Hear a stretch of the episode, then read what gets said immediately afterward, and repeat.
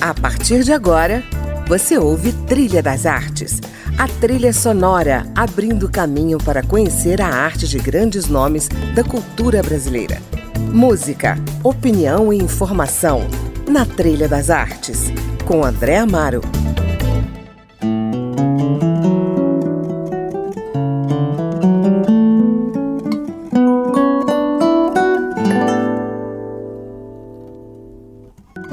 Está começando mais um Trilha das Artes e a minha convidada de hoje é a jornalista e escritora Marina Oliveira, que acaba de lançar o audiolivro A Lua Curiosa e o Planalto Central.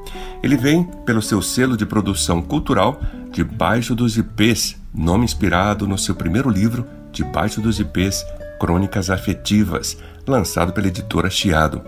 Neta de pioneiros da construção de Brasília, Marina Oliveira cresceu namorando a lua cheia e ouvindo histórias da construção da cidade enquanto vivenciava suas transformações.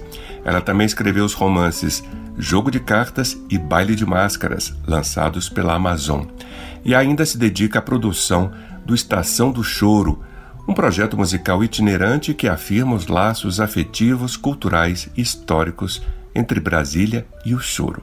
Na trilha, vamos ouvir algumas criações para o audiolivro A Lua Curiosa e o Planalto Central, que contam com a participação de Nelsinho Serra, Vinícius Viana, Gabriel Carneiro, Laís Sandi, Tiago Portugal, Rafael de Souza, Gustavo Luqueta, Marino Oliveira e Matheus Donato, que também assina a direção musical.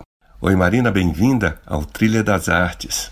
Oi André, Primeiro dizer que é um prazer para mim estar tá aqui no Trilha das Artes falando sobre o meu projeto A Lua Curiosa e o Planalto Central, especialmente nesse momento tão triste para o nosso país de crescimento da pandemia, das mortes de brasileiros, né, por todo lado.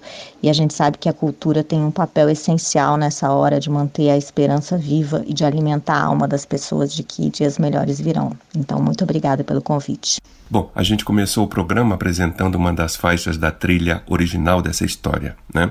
A Lua Curiosa e o Planalto Central. Eu queria que você nos contasse outra história, a história de como tudo começou e por que transformá-la em um audiolivro. Bom, primeiro eu acho que essa história me habita desde sempre, talvez pela minha relação antiga de afeto e de intimidade com a lua cheia no Planalto Central, porque como eu cresci em Brasília e a lua cheia é sempre um espetáculo à parte por aqui, ela me acompanha nos melhores e nos piores momentos, é, nas minhas memórias, e também por ela ser tão próxima da Terra, né, pelo tamanho que ela fica, pela amplidão do Planalto Central, parece que ela é uma criatura curiosa que está sempre querendo espiar o que está se passando aqui embaixo. Então eu acho que essa semente de ter uma história com a lua cheia como personagem principal sempre me habitou como também sempre me habitou uma ideia de fazer uma homenagem aos pioneiros de Brasília e mais especificamente aos meus avós maternos, Vitor e Odete Pereira, que chegaram aqui em 1957 e construíram essa cidade que eu amo, na qual eu, eu cresci, vivi, tive meus filhos também. Então eu acho que essas duas ideias me habitam desde sempre. Agora, transformar ela no audiolivro foi alguma coisa que surgiu a partir do meu encontro com a música, quando eu fui fazer pandeiro na Escola de Choro Rafael Rabelo em 2016, porque até então a música não tinha essa presença tão forte, marcante que ela passou a ter desde que eu mergulhei no universo do choro na minha vida. Então, quando eu me deparei com a música e aí nasceu a história que eu sempre sonhei em fazer e não sabia como, eu tinha certeza que a música não podia faltar é, do produto final desse projeto, porque seria privar é, os ouvintes, né, é, o público leitor, as crianças, principalmente, de grande parte do lirismo né, e da criatividade que eu acho que emana desse projeto. Marina, você comentou que a palavra e a música nasceram juntas nesse projeto. Como é que foi esse casamento, esse encontro lírico?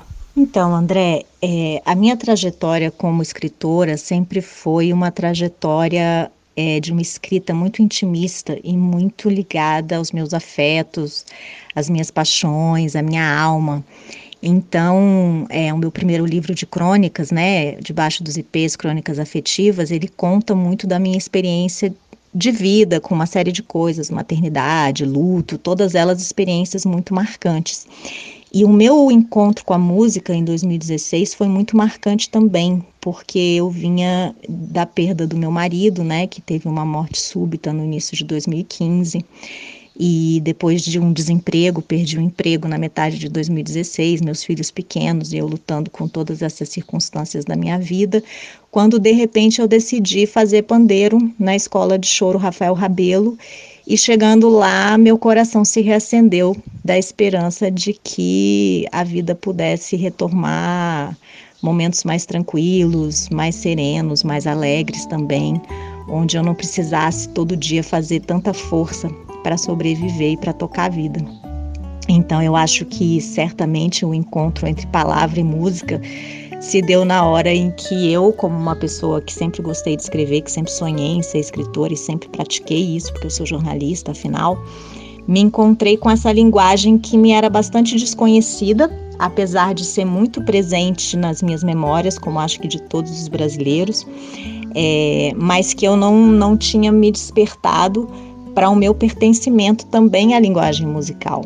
E isso aconteceu a partir da paixão que o choro me despertou quando eu cheguei à escola de choro Rafael Rabelo. Então foi assim que aconteceu esse encontro lírico que foi facilitado pelo meu professor de pandeiro, meu parceiro no projeto Estação do Choro, Gabriel Carneiro.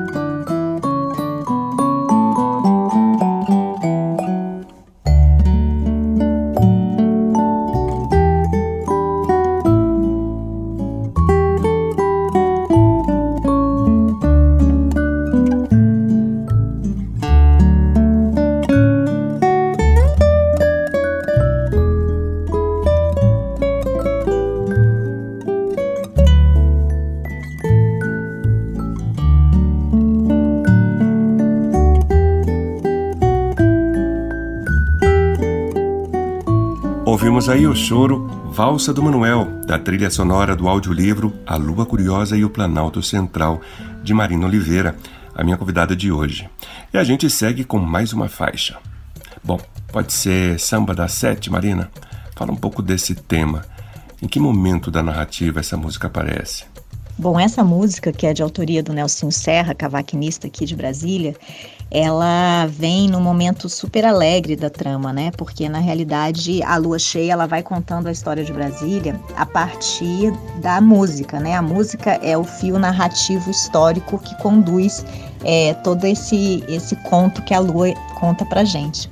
E essa música ela entra na parte que chega o samba e logo depois chega o forró e desfilam todos os instrumentos que normalmente fazem parte desses gêneros musicais, em especial a Orquestra da Lua, que é justamente a percussão. Porque a lua ela tem essa coisa de que tudo que é redondo a homenageia, porque ela também é bastante exibida, como a gente pode perceber no céu de Brasília toda vez que ela está por aí visitando a gente, né?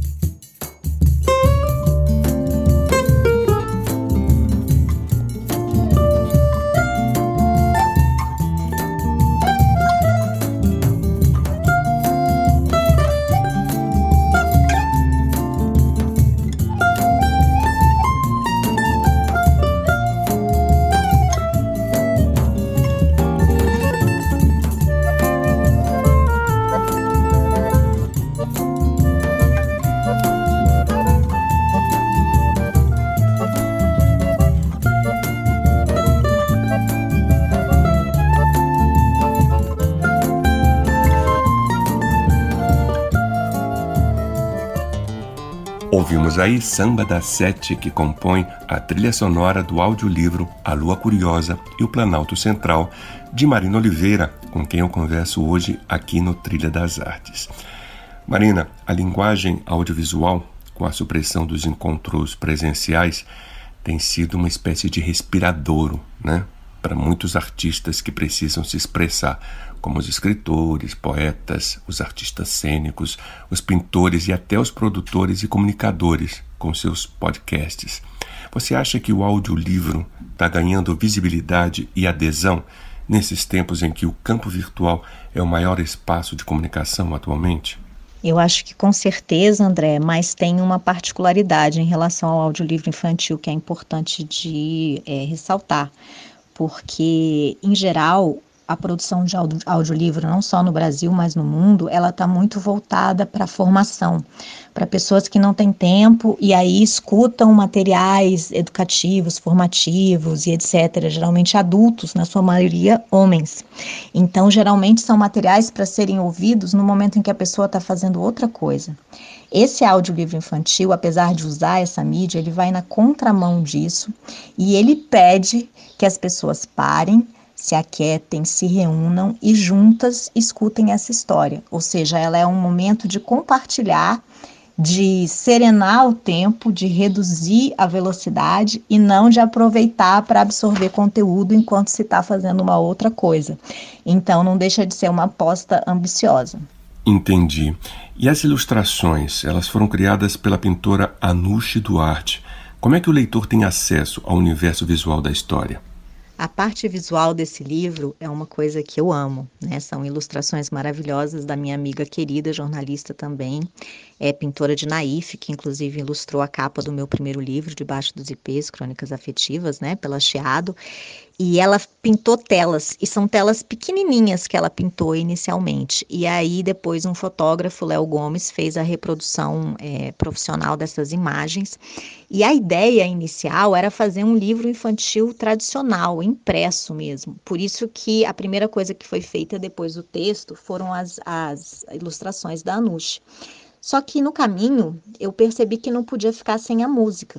E aí acabei apostando em investir no audiolivro, justamente porque é uma mídia que permite ao mesmo tempo acessar música e palavra mais do que juntas, entrelaçadas, né?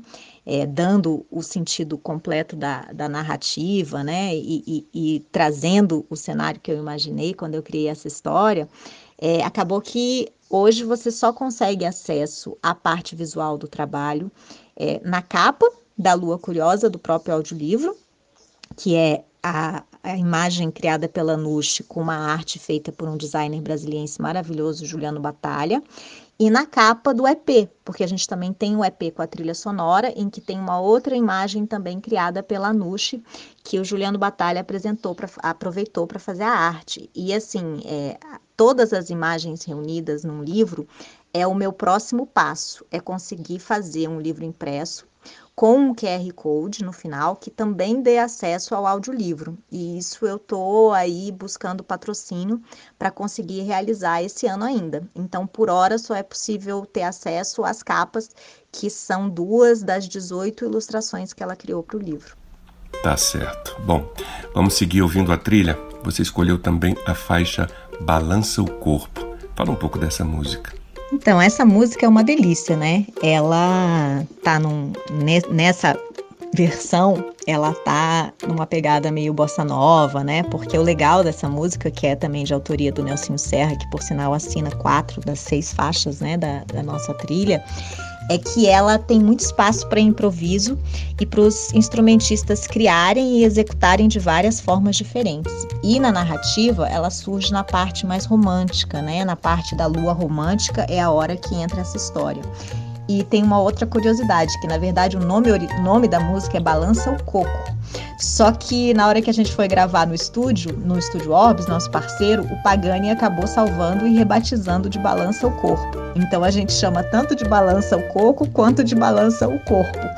E é, é legal porque, como ela tá bem swingada, né? E, e combinou com o audiolivro e acabou sendo uma curiosidade.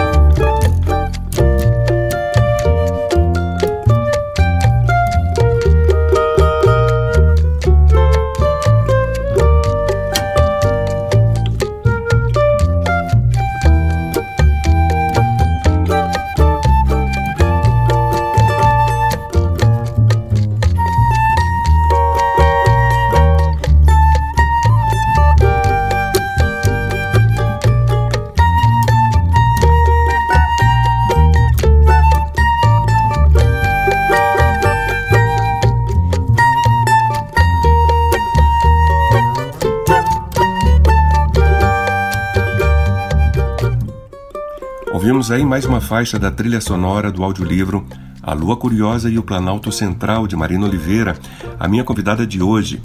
Marina, como é que a jornalista e a escritora se comportam quando você escreve? Como é que é a sua relação com a escrita? Bom, a minha relação com a escrita é visceral, né?